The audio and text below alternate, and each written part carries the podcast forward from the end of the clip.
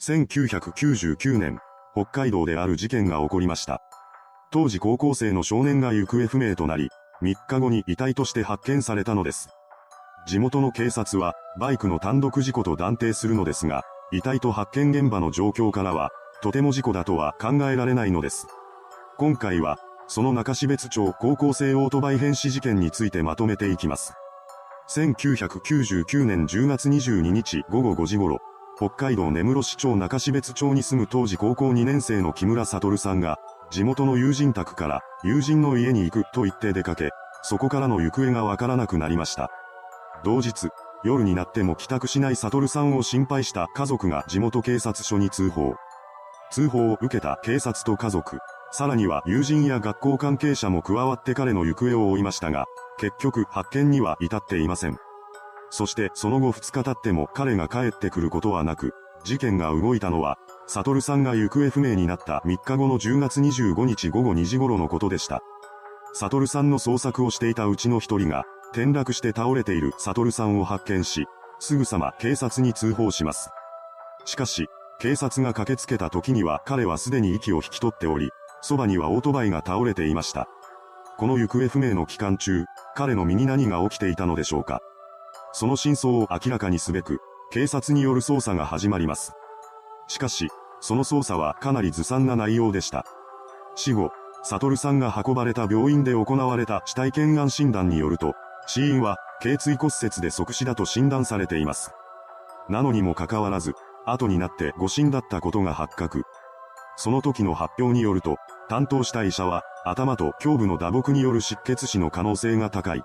即死ではなく、事故後24時間から48時間生きていた可能性があると訂正しています。また、サトルさんのそばに倒れていたオートバイは19日午後に中標津町内で盗まれたものだと判明。これを受けて、管轄であった手鹿賀署は、無免許でオートバイを運転していたサトルさんが、カーブを曲がりきれず立ち木にぶつかり、路外に逸脱した単独交通事故死であると断定。司法解剖も行われずに、早々に事故として処理されました。しかし遺族がこのような発表で納得できるはずもなく、事故直後から個人での現場調査や関係者への聞き取りを始めています。また、遺族の方々と同じように、事件や捜査に対して不信感を抱いた弁護団が協力したいとの声をかけ、一丸となって捜査に当たりました。その結果、次々と事故死を否定するかのような情報が発見されていきます。では、一体それはどのような情報だったのでしょうかここからは、この事件がただの事故死だと考えづらい理由を解説していきます。事故ではないとされる理由1、置かれていたヘルメット。サトルさんが被っていたとされるフルフェイスのヘルメットなのですが、これは発見時、サトルさんの顔の右横に、きちんと脱いだような状態で置かれていました。最初の発表では即死とされましたが、フルフェイスのヘルメットを被ったまま事故を起こして即死したのなら、どうやってヘルメットを脱いだのでしょうか。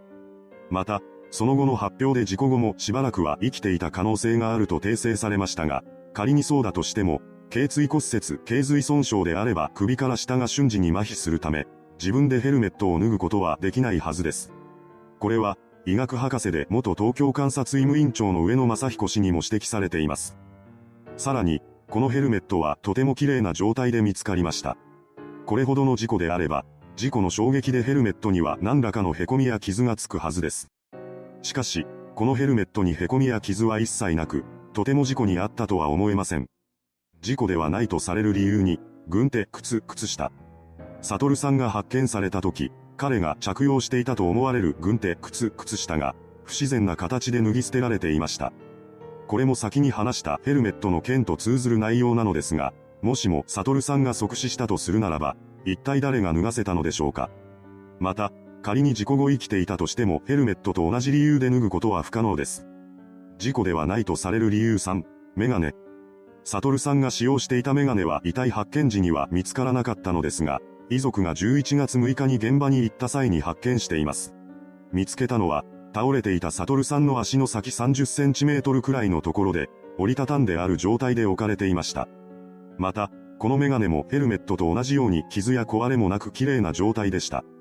事故当時、サトルさんがヘルメットを被っていなければ、メガネは事故の衝撃で壊れているでしょうし、ヘルメットを被っていたなら、そっちに傷がつくはずです。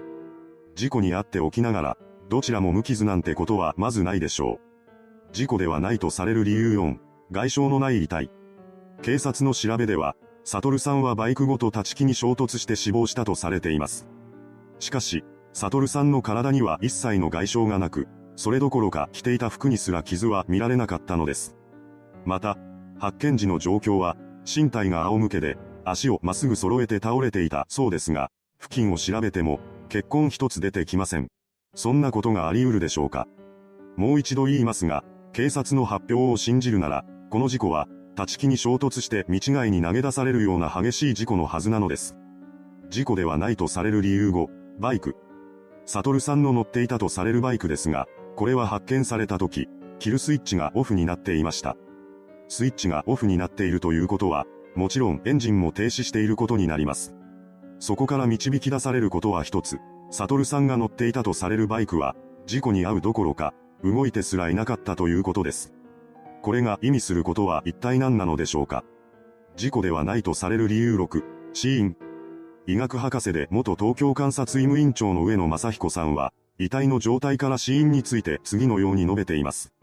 背中の市販の出現が軽度なので、死因は頸椎骨折、頸髄損傷とするより、胸、腹腔内臓器損傷による失血死の方が事実に近い。いずれにせよ本件遺体は、死因と死体所見が一致せず、現場状況とも適合していない。これらの疑問を解明せず、解剖することなく事件を処理したのは遺憾の極みである。やはり、専門家から見ても、警察の対応は不自然なものだったようです。事故ではないとされる理由7、遺体発見までの経緯。失踪当初、サトルさんを探して同級生や学校関係者らが発見現場を車などで通っているのですが、その時に遺体は見つかっていないのです。しかし、その3日後、歩いて捜索していた学校教諭が倒れているサトルさんを発見。これを受けて車で探していた同級生は、ゆっくり走ったので見落とすはずがない。おかしなことばかりだ、と話しています。